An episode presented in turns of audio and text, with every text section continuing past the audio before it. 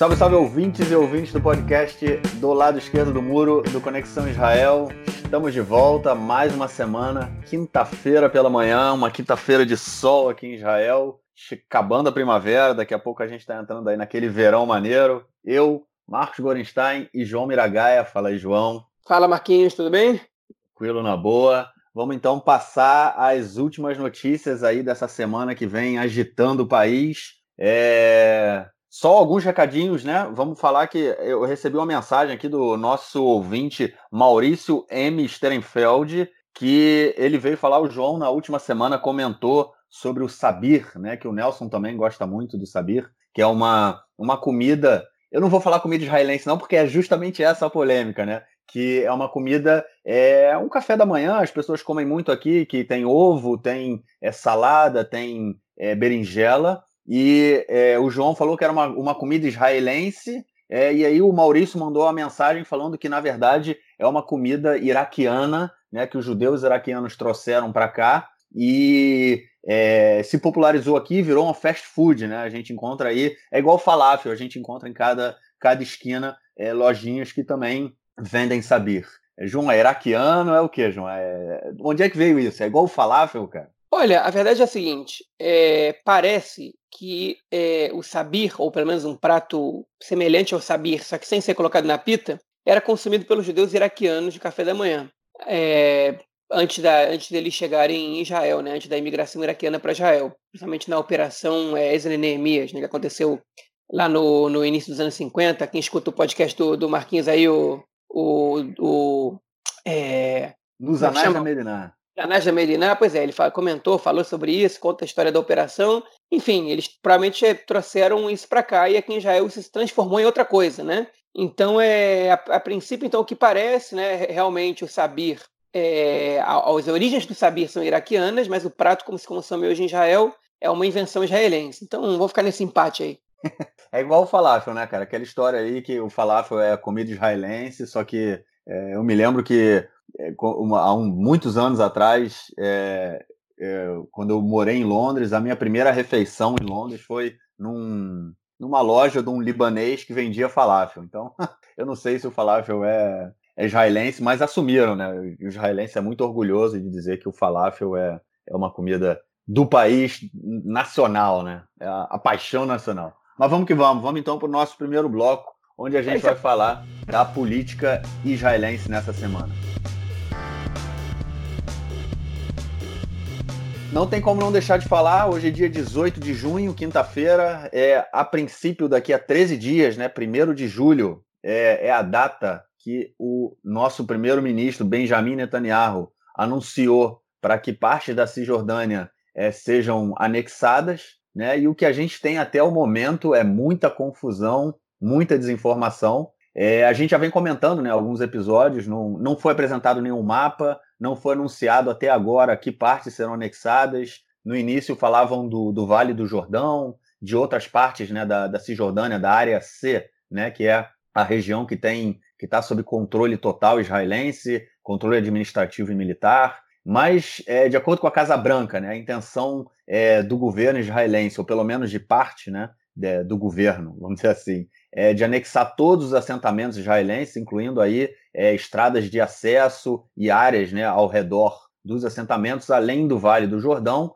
Isso daria em torno de 20% do território palestino. O acordo que o Trump apresentou é, permitia, no máximo, 30% de anexação, e pelo que eles informaram aqui, a, as intenções do que eles receberam, é, não oficialmente, né, porque ainda não há nenhum mapa, era ficava em torno de 20%. O Benny Gantz, né, que é o ministro da Defesa, vice-ministro, vice-primeiro-ministro, né, e a, atualmente ocupando o cargo de ministro da Defesa, né, ele do Partido Azul e Branco, já há algumas semanas mandou o exército se preparar para uma possível onda de, de violência né, nos territórios ocupados. E é só isso, né? Não tem nenhum posicionamento nem dele, nem do partido dele em relação à anexação, que eles estariam dispostos a, a anexar. E, na verdade, o que se falava é que o partido estava é, muito preocupado com a anexação do Vale do Jordão, porque isso poderia afetar seriamente os acordos de paz né, com a Jordânia, é, que, enfim, que é, é para o azul e branco é mais importante essa questão diplomática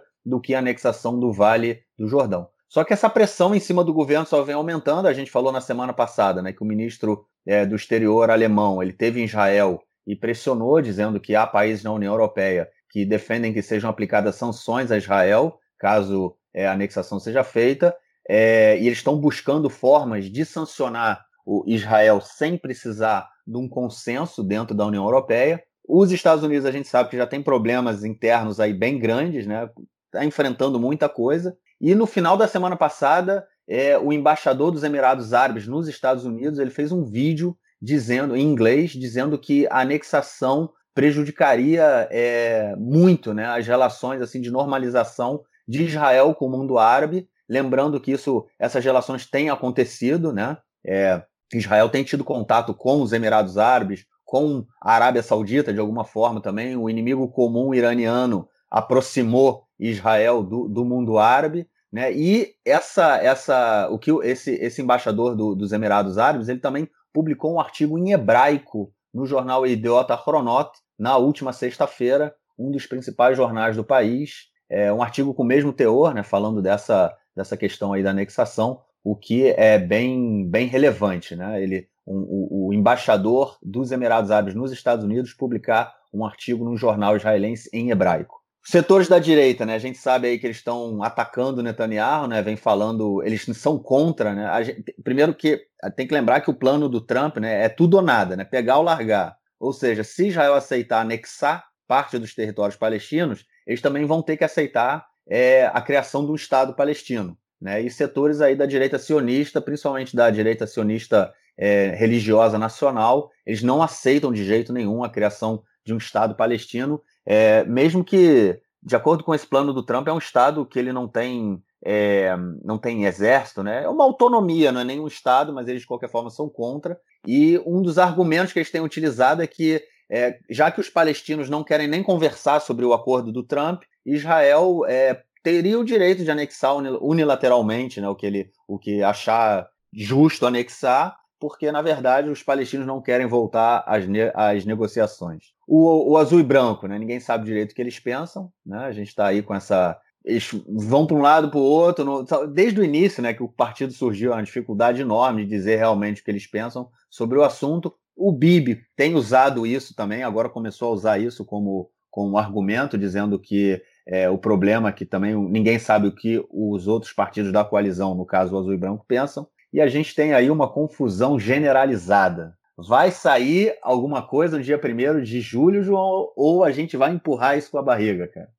Olha, é, eu não quero me gabar, não, mas eu tô falando isso já tem um tempão. Não vai ter sessão no dia 1 de julho, não. É, mas na verdade não, não, é nada muito, muito pra, porque eu tenho que me glorificar porque, porque eu tô falando isso há muito tempo, não, porque realmente era óbvio, né? Tava na cara. Não tem plano, não tem projeto, né? Ninguém sabe o que, que seria anexado, o que, que não seria. Né? Os Estados Unidos passando por uma crise da corona, de, de protestos de rua, né? indignados com a morte do, do, do, do George Floyd, né? É, é, de maneira brutal, que é uma morte que se repete é, é, frequentemente de negros pela polícia nos Estados Unidos e que explodiu agora porque o caso foi filmado e chega um momento que chega o estopim. Enfim, o Trump está tendo que lidar com essa situação. Em ano eleitoral, ele não vai se dedicar a uma anexação controversa que não se insere necessariamente no, no projeto dele, pela qual ele está recebendo críticas de alguns setores da própria direita israelense, né, dos setores messiânicos mais radicais religiosos, né, é está tá na cara que essa, que, essa, que essa anexação não vai sair. E a, a, essa semana é, a gente teve essa confirmação. Ainda não é 1 de julho, a gente não tem bola de cristal, mas o Netanyahu já fez o que a gente esperava que ele fizesse. Né? Botou a culpa no Gantz.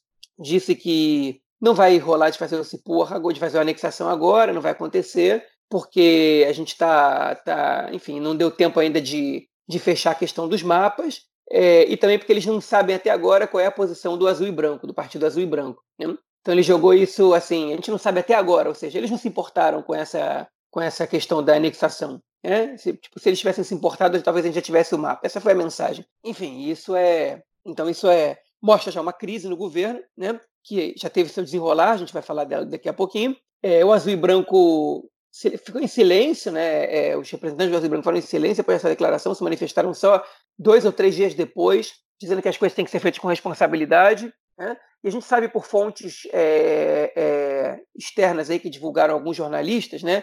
principalmente a Thalia Schneider, é, do Globes, que ela comentou que é, o, na reunião onde foi discutida é, a, a, situação da, da, lei norueguesa, sobre a qual a gente vai falar daqui a pouquinho, o Gantz, ele, depois de uma discussão imensa sobre como ia fazer isso, eles, tiveram, eles entraram em desacordo, parece que, que entraram num consenso um pouco é, é, na marra, né? E aí eles, quando, ele, quando a reunião acabou, o Yariv Levin, que é o presidente da, da Knesset, e o Netanyahu, abriram o mapa e falaram, ok, então agora vamos falar de anexação. E o Gantz falou: não, peraí, não é assim que as coisas funcionam. Se quer marcar de anexação, tem que ter uma reunião para isso. Não vai depois uma reunião de várias horas sobre, sobre a lei norueguesa, de repente pegar a gente aqui e fazer uma reunião sobre anexação. Tipo, é uma coisa que, que merece, é uma questão importante, merece respeito. E aí, enfim, é, é, a reunião foi, depois disso aí, parece que ele levantou e foi embora e nada mais aconteceu, né? É, é tipo, sobre, sobre, a, sobre a questão da anexação internamente no governo. Externamente, algumas coisas aconteceram, né? é, o primeiro-ministro da Grã-Bretanha, o Boris Johnson, disse que, que é radicalmente contra a anexação unilateral israelense de territórios. O, é, o assessor do Joe Biden, a gente está gravando esse podcast quinta-feira de manhã aqui em Israel, né, é, agora, recentemente, saiu no Aretz é, divulgado que ele, ele publicamente disse, se chama, é, é, é, se não me engano, Joe Barnes, disse agora publicamente que a anexação unilateral de Israel de territórios na Cisjordânia pode, pode é, é, afetar seriamente as relações entre Israel e os Estados Unidos no futuro, né? Então a gente está vendo aí que o Bibi, ele tá, o Netanyahu está fechado com, com o Trump, não com os Estados Unidos de uma forma geral, é, e mesmo assim não tanto, tem alguns, tem alguns senadores e deputados republicanos que também não estão 100% certos de que, de que, o que, de que se devem apoiar essa anexação. No Partido Democrata, há praticamente um consenso, inclusive dos grupos que são mais pró-Israel, ligados à JPEC,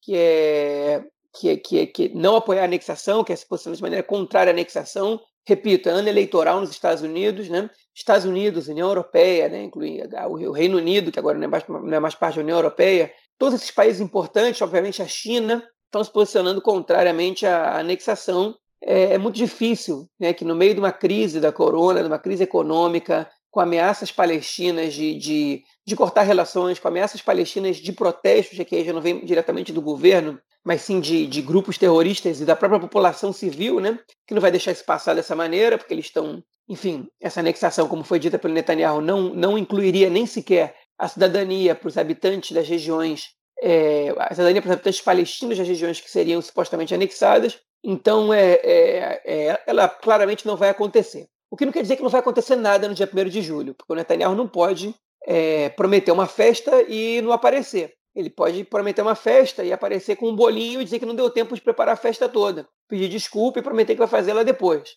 Mas o bolinho ele tem que dar, né? E a gente quer saber agora qual vai ser esse bolinho que, que, vai, ser, que vai ser dado nessa, nesse dia 1 de julho.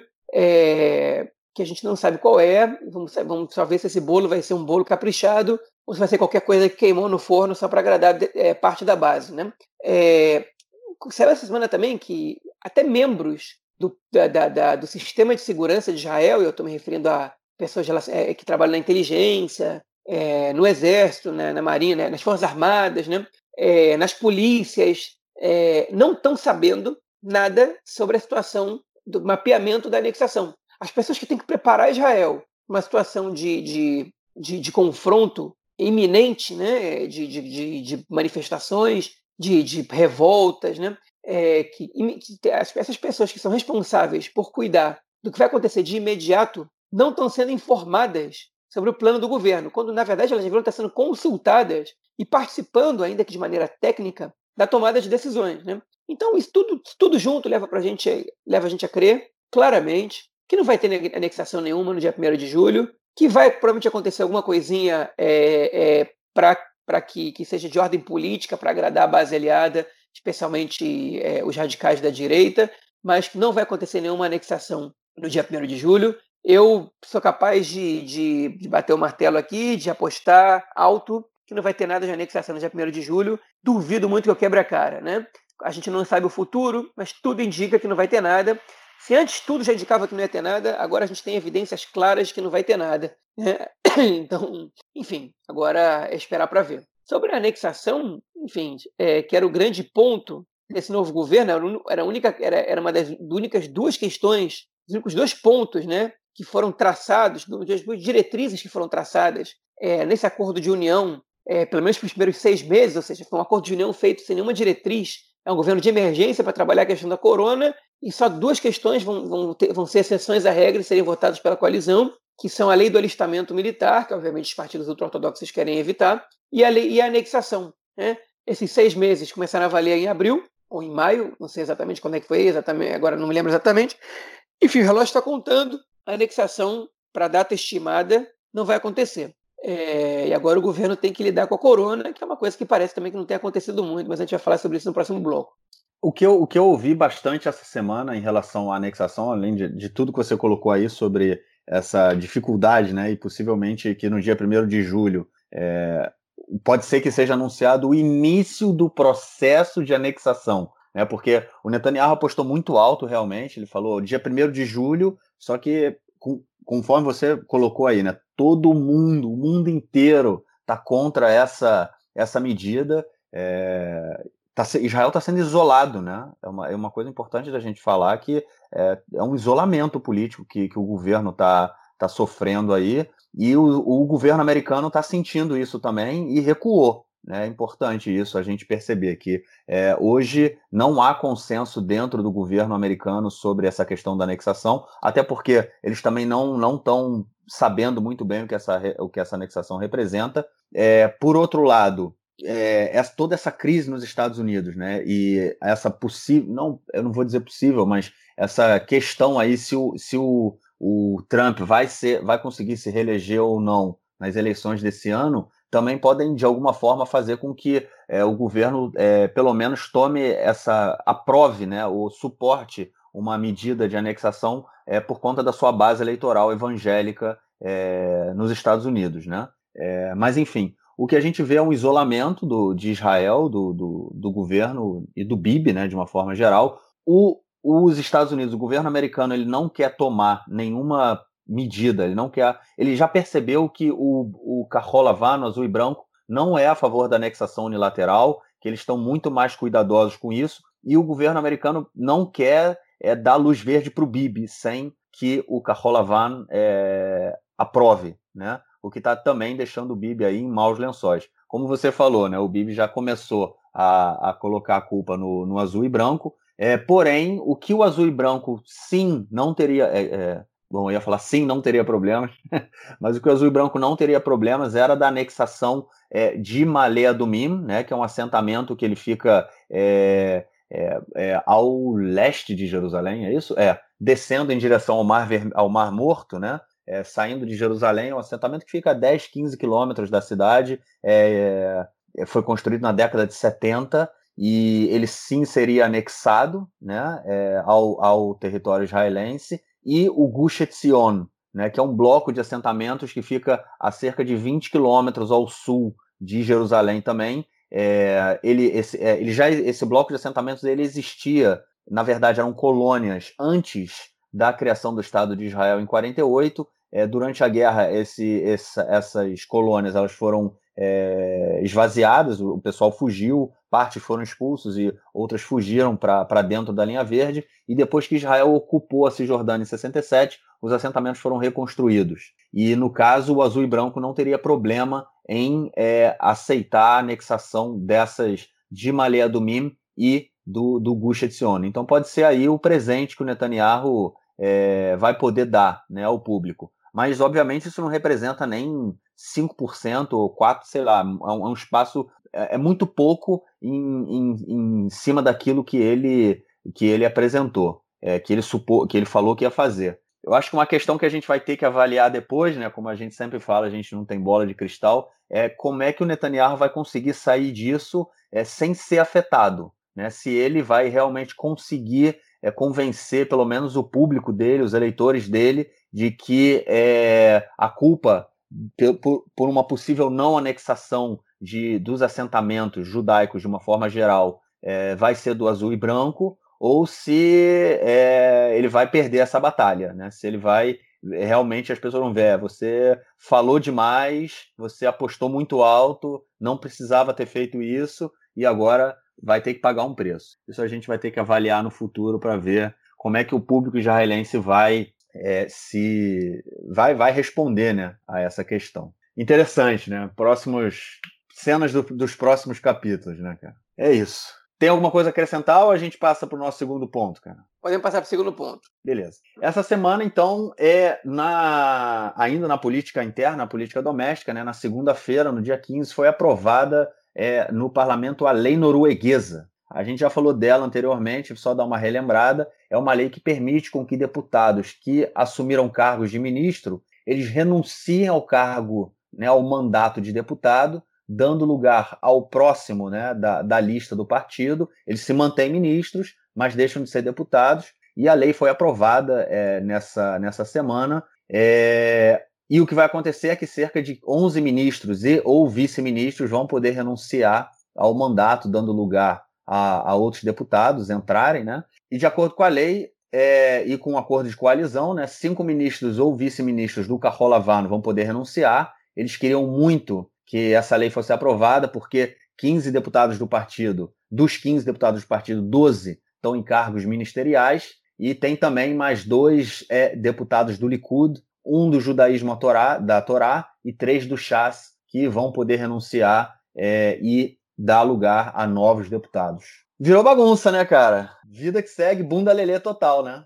Pois é, essa semana eu escutei é, um podcast aqui muito interessante, que eu, escuto com frequência, né, da Daphne Liel, que é uma jornalista política, que ela entrevistou é, o antigo assessor de economia né, do, é, do governo do Likud nos anos, é, no início dos anos 2000, quando Ariel Sharon era primeiro-ministro, Netanyahu era ministro das Finanças. Né? E ele, ele, ele foi assessor durante muitos anos do Ministério da, da, da, das Finanças, é, inclusive de governos da, da esquerda também, e ele traçou uma comparação muito legal, que ele comentou que o, o, primeiro governo de Israel, você deve lembrar o número exato, né?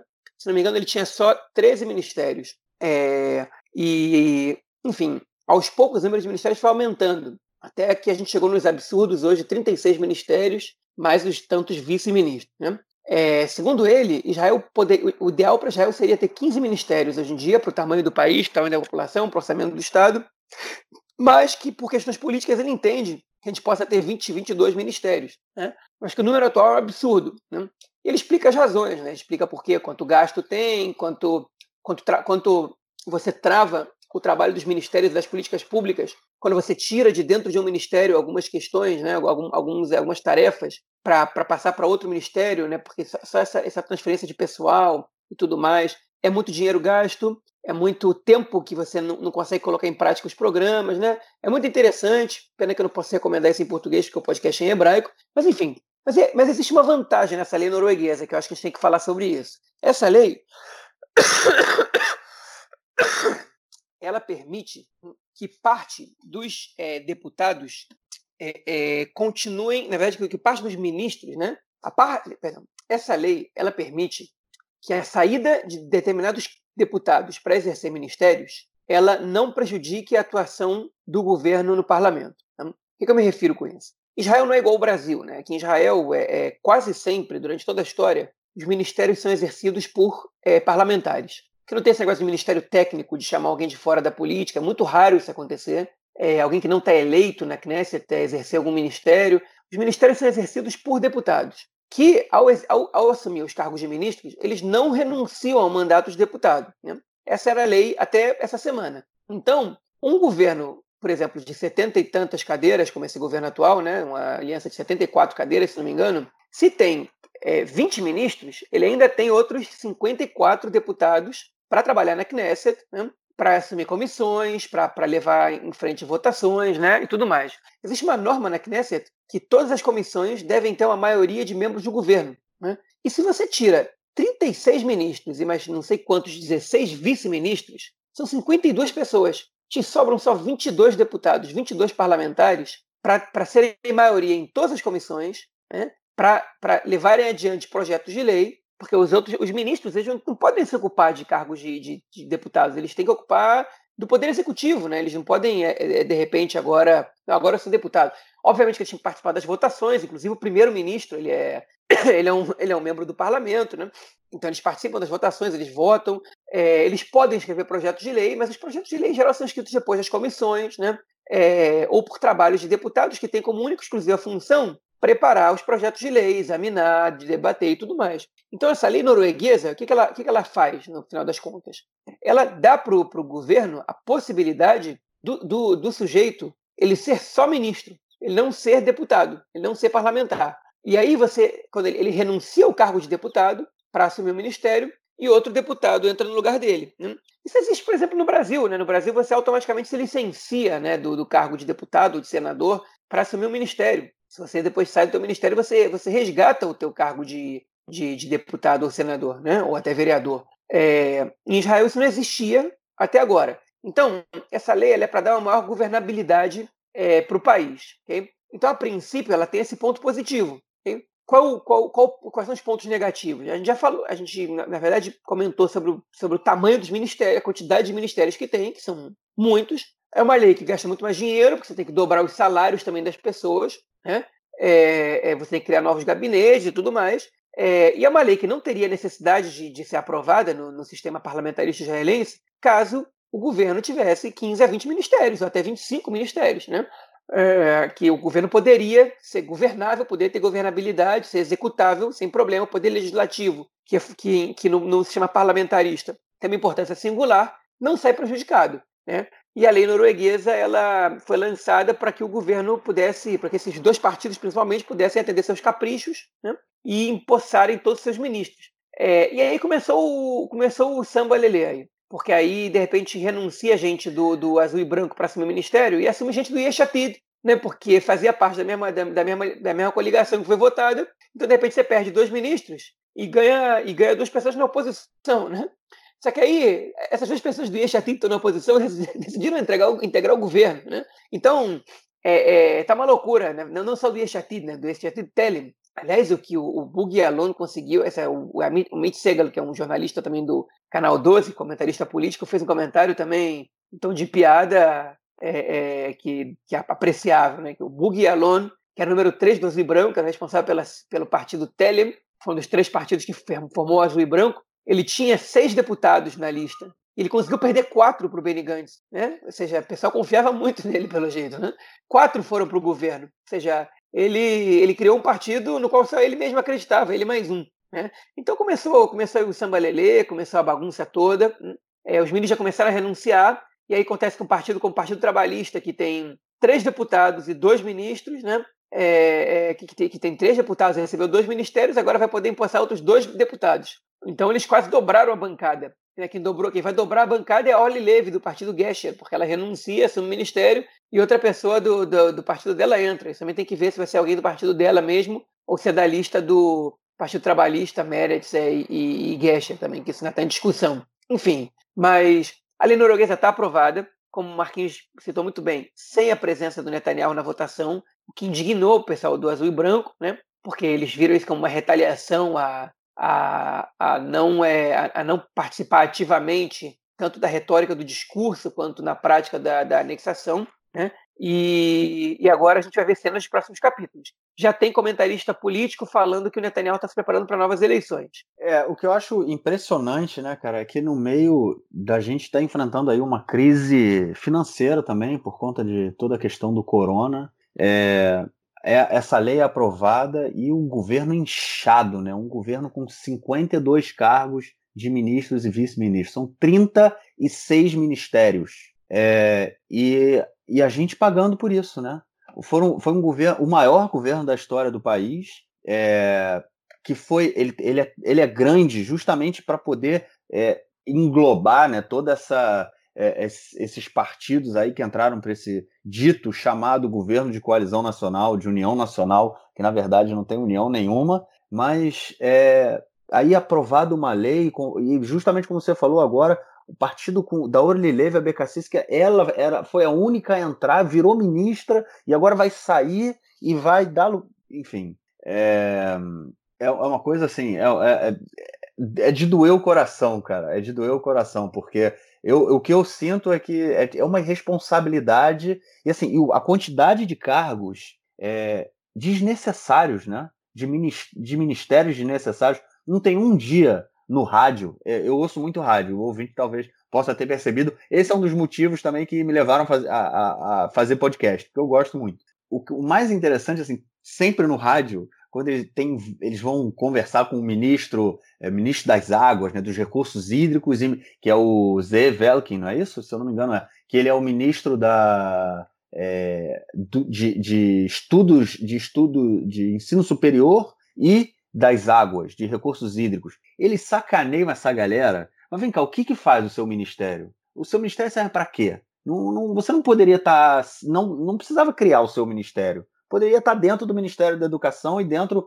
do Ministério de Energia, né? Questão da água. É, e o cara, não, mas é porque é importante o meu ministério. Aí tem o ministro da, da informação. Fala assim, pô, mas você é o ministro da informação, você faz o quê, na verdade? Aí tem o outro ministro que é o ministro da. que faz a. É como se fosse o ministro da Casa Civil no Brasil, né? Faz a ligação do, do governo com o parlamento. Ué, mas você faz isso, mas o governo é o parlamento, porque aqui é parlamentarismo. Então, como é que para que serve o seu enfim, todo dia que eles vão entrevistar em diversos programas de rádio, eles vão entrevistar ministros que fazem têm aí cargos de em ministérios fictícios, né, que na verdade é só distribuição de cargo é, e gasto desnecessário de dinheiro público. E o pior é ouvir esse, a, a, a tentativa, né, esses caras falando, é, tentando convencer a gente de que o ministério dele é importante e que sem o ministério dele, o, praticamente o país pararia. Ah, mas enfim, é isso aí.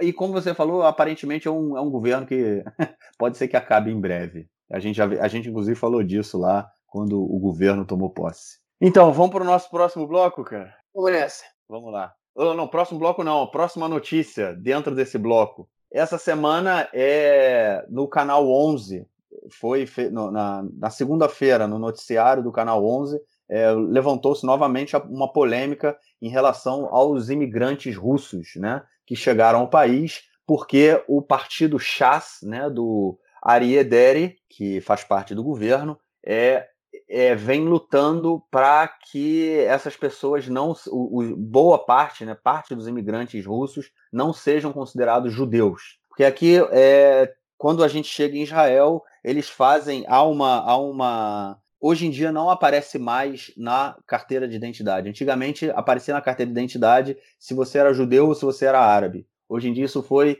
é, suprimido, não aparece mais na carteira de identidade, porém é, há um registro. Né? Quando, quando uma pessoa faz ali, ela vem morar em Israel, o, o, Ministério do Interior ele sabe se a pessoa é judia ou se a pessoa não é judia, se ela tem uma outra religião, é, enfim. E o ministro Ariederi ele vem combatendo é, ele vem atacando né, de forma muito pesada a, a, os judeus que vêm da Rússia, os imigrantes russos, falando que eles, a grande maioria deles não, não são judeus, não, é, não, não, não são de origem judaica, é, e essa semana é, foi feito uma, uma, uma um, saiu no jornal, né, falando que há pessoas que descobriram que, apesar de elas já elas terem feito aliar, é, serem judias, os filhos dela é, delas não são considerados judeus e o que tem aparecido no registro do Ministério do Interior é que o, o judaísmo deles, é, a identidade judaica deles está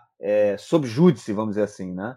Está sendo reavaliada. Eles têm que provar de alguma forma que eles são judeus. O Deren, há um tempo atrás, inclusive pediu que os judeus, os, os Olim, né, os imigrantes russos, fizessem testes de DNA para provar a sua ancestralidade judaica, e isso aí vem fazendo, vem levando, no, trazendo novamente né, um, uma discussão muito séria dentro da sociedade israelense sobre identidade judaica. O Der, inclusive, falou que se ele fosse responsável pela lei do retorno, né, a lei que garante é, que os judeus possam vir morar aqui em Israel e recebam a cidadania, não só judeus, né? Até a terceira geração, por exemplo, se o avô de uma pessoa é judia, mesmo que ela não seja judia, é, essa pessoa tem o direito de fazer aliar e se tornar cidadão israelense. Então o Derry falou que ele mudaria essa lei do, do, do retorno e só aceitariam, é, de acordo com ele, judeus dentro do que ele considera judeu. Problemático, né, cara? Passo aí muito preocupante desse partido, né? É, mas não é novidade, né? É... não é novidade nenhuma. Na verdade, eu, é, as propagandas políticas do chás que apareciam na televisão em época de eleições já, já debochavam do, dos judeus falando russo, né, ensinando que eles, que, que, eles fossem todos cristãos, os judeus que vinham da ex-União Soviética, já não é novidade. A novidade é essa questão do teste de DNA, que eles estão admitindo né, uma ideia de que, de que o judaísmo é uma questão sanguínea, né? É, e não só isso, né? É, que tivesse alguma maneira de, de, de, examinar e de dizer que se existe algum DNA judeu. O que nenhuma, na verdade, essa, esse discurso ele, único, ele só faz coro, né? Com ideologias antissemitas, né? Como o próprio Hitler, que dizia que os judeus eram uma raça, é, ou com de, de alguns antisionistas, como por exemplo uma teoria falsa, né? Que, que, que, é, que apresentou o Shlomo Sand, o historiador da Universidade de Tel Aviv, é, falsa, eu digo, não comprovada de que existe um, um DNA judaico e os judeus de origem askenazita não seriam, não seriam comprovadamente judeus. Ou seja, o Deri, nessa situação, ele dialoga os grupos antisionistas e antissemitas, né, no final das contas, que não necessariamente são a mesma coisa. No caso do Shlomo Sand, ele claramente não é antissemita, é, mas é antisionista. É, mas no caso do, do, da, dos que seguem as teorias é, Hitler, de hitlerianas ou versões mais amenas dela, podemos dizer assim, é, são antissemitas, claramente. Então, isso é que é o preocupante, é você ver um discurso oficial de um ministro do governo reduzindo o judaísmo a questão racial possível ser identificada no genoma, né, no, no DNA, que é que, que, a gente sabe que não é verdade, porque, enfim, primeiro de tudo a gente tem a gente tem muitos buracos na história para identificar a origem é, de todos os, os grupos judaicos, né? É, em segundo lugar, a gente não, não, não existe nenhuma comprovação de que existe um DNA judaico. Existem algumas micropesquisas que dizem se os homens Cohen, né, que tem sobrenome que é, uma, que é um título que sempre passa de pai para filho, eles têm, eles têm uma estrutura de DNA parecida. Algumas pesquisas mostram que 80% sim. Então, que esse sobrenome, de fato, é, é ele tem uma ancestralidade comum, embora não para todo mundo. Mas você não pode reduzir o judaísmo a questão de DNA. E o próprio Dery sabe disso, porque se alguém é convertido pelo rabinato, é, ele vai reconhecer a pessoa como judia. Então, então ele sabe disso, ele concorda com isso, e ele está se fazendo de bobo aí. Mas a gente tá, ele está fazendo um discurso ao mesmo tempo extremista populista, né, para poder ganhar votos de grupos mais radicais, jogar, é, incitar o ódio contra a população é, de origem é, é, russa, né, de, de russo parlante, vamos dizer assim, é, de países da ex-União Soviética que, fizeram, que vieram para Israel em peso a partir dos anos 90. Enfim, essa é a, é, é, é a estratégia lamentável do Deri. É, mas acho difícil que, que alguém aceite dar, dar moral para uma coisa dessa, pelo menos no dia de hoje. É, espero também realmente que seja algo que se perca aí pela, pela como se fala aqui, né? Caiu entre as cadeiras, né? Que, tipo, que se perca e não volte ao assunto, porque é realmente preocupante que a gente tenha esse tipo de debate aqui dentro. Até em função também pela, pelo próprio debate da identidade judaica, né? O que é uma questão importante também. Bom, vamos então para o nosso próximo bloco, onde a gente vai falar do coronavírus em Israel.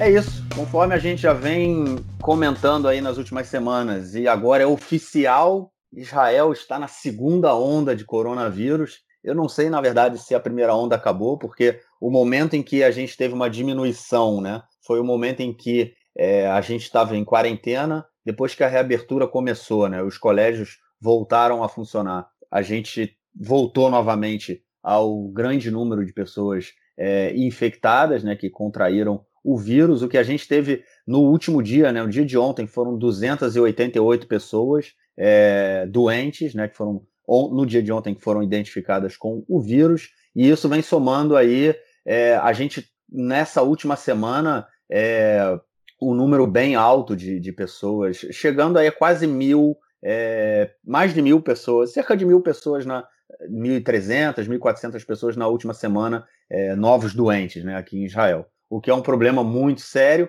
O governo já anunciou que a partir de segunda-feira da semana que vem os trens voltam a funcionar com algumas medidas. É, as pessoas vão, ser, vão ter que usar máscara o tempo todo dentro do trem, só vão ser permitidos 500 passageiros em cada trem, é, vão ter que comprar é, o, o, bilhete do trem pela, por um aplicativo né, em, antes, né, não, não vai poder chegar na estação e comprar vai ter que adquirir o bilhete antes. Vai ser proibido comer e beber também dentro dos vagões, porque afinal de contas as pessoas vão ter que estar de máscara o tempo todo. É, Os colégios têm quase, tem mais de 150 colégios pelo país que estão fechados por conta do número de, por conta de terem tido alunos, né, que, que testaram positivo para o corona. E a partir do dia 1 de agosto, o governo anunciou que vai voltar é, o turismo, é, vai abrir o, abrir o céu, né, que fala aqui, é, para que os israelenses possam sair do país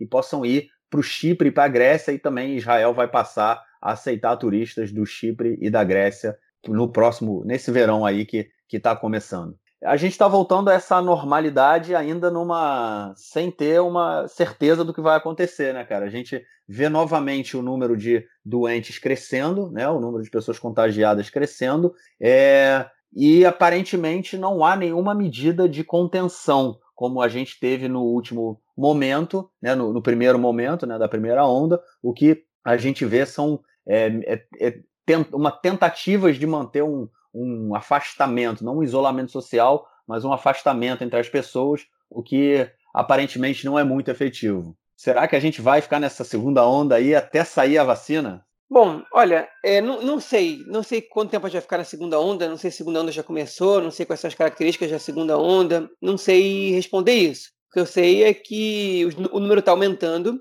a gente continua tendo uma postura do governo despreocupada em relação a, a esse aumento, né? A prova disso é que o governo está tá abrindo, né? Está tá, tá flexibilizando ainda mais as regras. Você citou a questão de abrir o, o espaço aéreo né, o primeiro-ministro grego e uma série de ministros da Grécia tiveram aqui agora em Israel, falaram sobre isso. É, a Grécia depende muito do turismo é, estrangeiro, o país está numa crise econômica já tem alguns anos e eles eles estão eles estão é, eles realmente têm a intenção de abrir o espaço aéreo para Israel, é, mas tudo isso é desde que Israel esteja com o vírus controlado, né? A Grécia faz parte da União Europeia e a Grécia tem que obedecer algumas determinações da própria União Europeia. Eles não podem abrir o espaço aéreo para Israel se a União Europeia não permite que, que esse espaço aéreo seja aberto. Então, enfim, é, essa questão.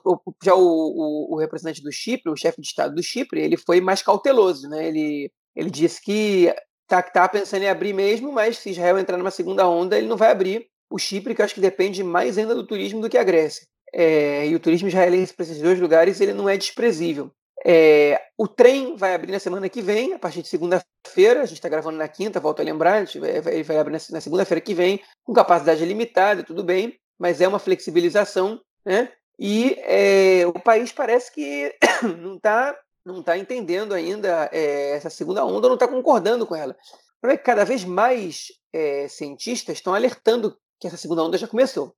É, eu escutei essa semana uma entrevista com o Bar Simontov, que era até, até semana passada o diretor-geral, o diretor executivo do Ministério da Saúde, que, que renunciou agora. É, e o Simontov ele, ele fez algumas recomendações para o governo antes de sair. Né? Ele falou: olha, para a gente não ser surpreendido por uma segunda e por uma terceira onda, a gente precisa investir 5 bilhões de shekel, que é mais ou menos uns 6 bilhões de reais na cotação atual, é, em hospitais principalmente, né? É, e a gente precisa urgentemente controlar é, o, sistema educacional, diminuindo o número de alunos por turmas, porque de lá que está saindo o contágio que está que tá chegando para mais pessoas. Então, é, essas foram as duas recomendações dele. Né? É, a primeira dele foi, foi é, na verdade, rebatida pelos presidentes das Kupot Rolim, que são os seguros de saúde, que é para quem o governo terceiriza é, o, o, trabalho de medicina preventiva e de cuidados é, não hospitalares, vamos dizer assim. Né? Eles disseram que não, que o que tem que fazer é investir só um bilhão nos seguros de saúde, que, é, que significa mais testes, mais enfermeiros, mais pessoal, mais controle sobre as pessoas, né?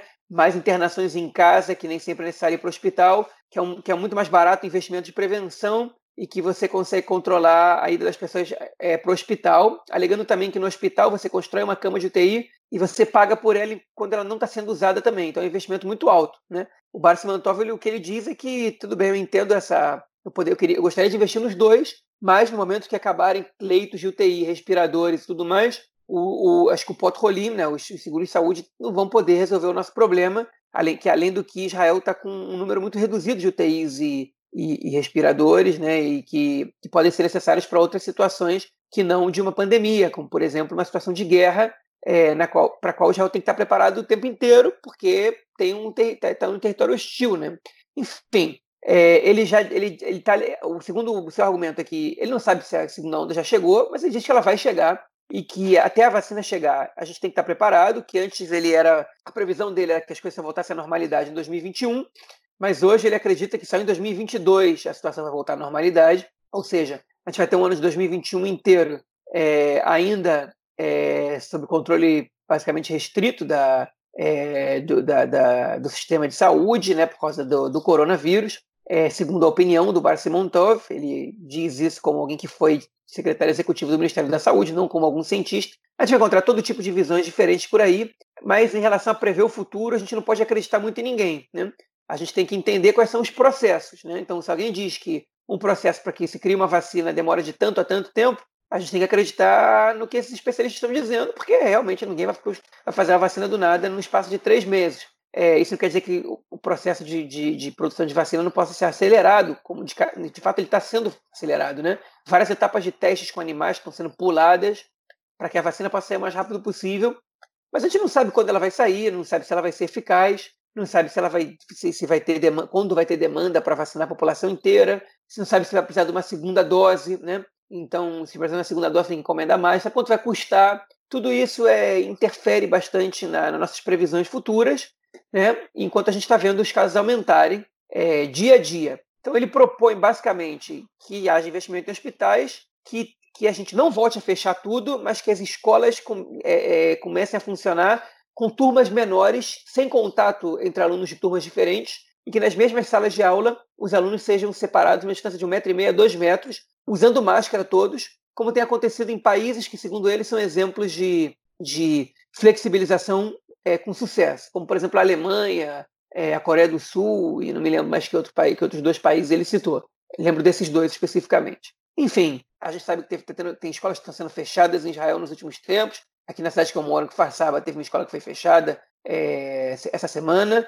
É, cada vez que a gente encontra alunos infectados numa escola, o Ministério da Educação ele tem tido como política fechar a escola inteira e colocar os alunos e as famílias em quarentena todos os alunos e as famílias, até que sejam realizados testes e, quando, quando os testes dão negativo, essas pessoas possam voltar é, à sua rotina normal. É, enfim, a situação, ela, ela aparentemente é de um aumento dos número, do número, né? desde abril, desde final de abril, a gente não tinha número tão alto de contagiados por dia, é, e eu acho que a gente está aí às vésperas de um segundo fechamento, não sei se tão drástico quanto o primeiro, né? porque o número de contagiados em estado grave e de mortos tem aumentado muito pouco em Israel. A gente não sabe exatamente por quê, é, mas a gente acha que a gente está em vias de um fechamento é, é, logo ali, logo mais. Talvez não tão radical, mas as coisas não vão continuar flexíveis como estão agora. E para quem estava pensando em viajar para a Grécia e para o Chipre, eu recomendo esperar um pouquinho para comprar passagem.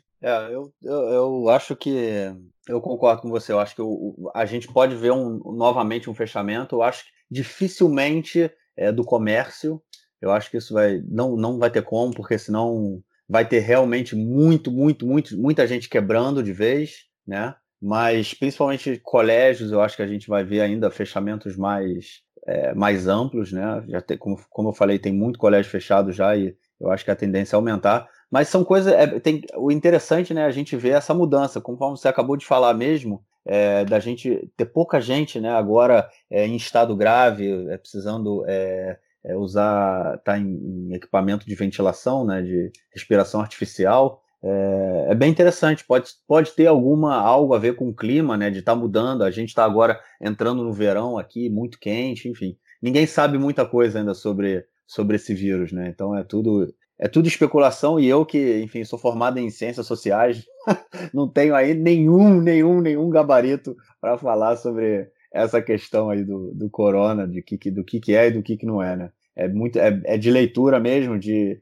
ler notícias e ver, mas a gente acompanha. E tem outros lugares do mundo também, né, que a gente vê que tem muitos doentes e poucas mortes, isso tem a ver com o sistema de saúde, mas pode ter a ver também com o clima, enfim. É tudo muito novo, muito novo. É, o que a gente, o que para mim é, é, é, é, certo é que é, a gente realmente, o Estado, né, vai ter que mudar a sua forma de pensar a própria vida no país e o a próprio funcionamento do Estado para que a gente possa lidar com, com o corona, principalmente se essa previsão aí que o, que o Bar Simon fez, né, da gente estar tá, ter, a, ter a companhia do vírus ainda por mais uns dois anos. Então, muita coisa vai ter que mudar, senão a gente pode ter aí dias bem mais difíceis pela frente.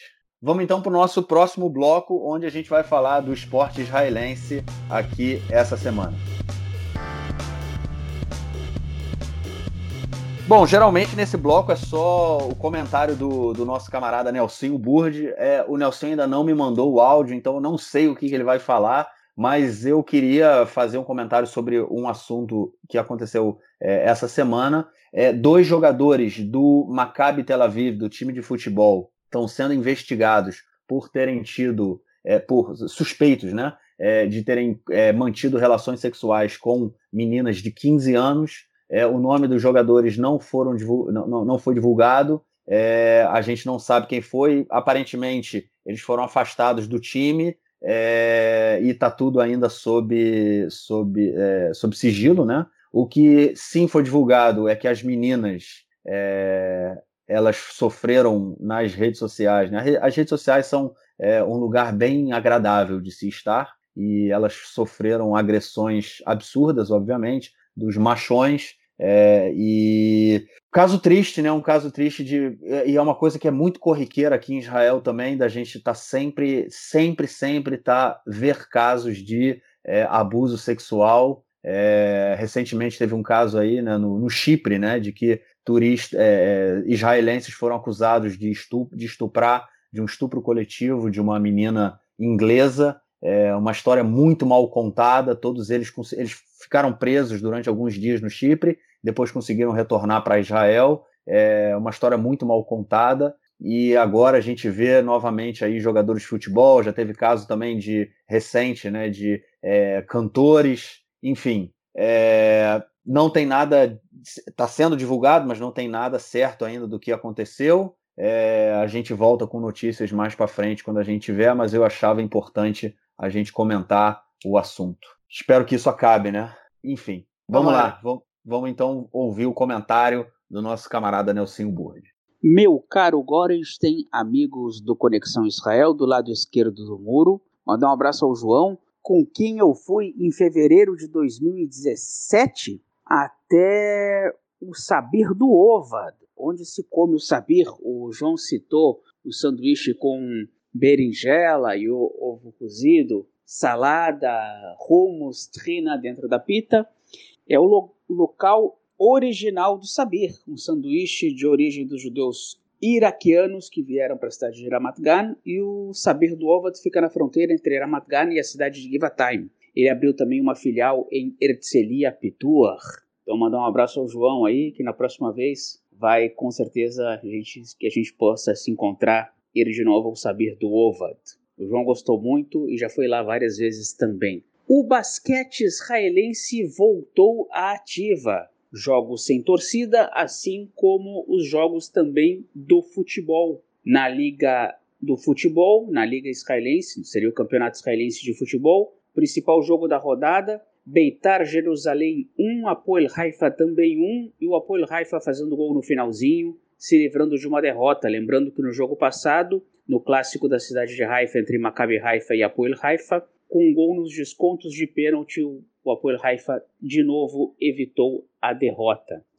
Comentando também sobre a Copa Israelense de Futebol, simultâneo ao Campeonato Israelense, houve a semifinal e o Apoel Tel Aviv acabou derrotado pelo Maccabi Petah Tikva 2 a 0. O Apoel Tel Aviv era o pleno favorito. O Maccabi Petah Tikva está jogando na segunda divisão neste ano, na Série B, na Liga Nacional. Realmente, por estar no playoff principal da primeira liga e não na segunda liga como Petah Tikva, era o amplo favorito, mas acabou tomando 2 a 0. E o Apoel Tel Aviv, depois dessa derrota para o Maccabi Petah Tikva, pelo campeonato israelense, tomou 4 a 0 do Apoel Haifa. O Apoel Haifa tinha empatado 2 a 2 o clássico, tocou 4 a 0 no Apoel Tel Aviv e aí depois empatou 1 a 1 com o Beitar Jerusalém. Todos esses jogos, seja do basquete, que começa nesse final de semana, como do futebol, todos jogos sem torcida. Se por acaso tem alguma torcida, algum torcedor que consegue penetrar no estádio, como aconteceu com dois torcedores do Maccabi Tel Aviv,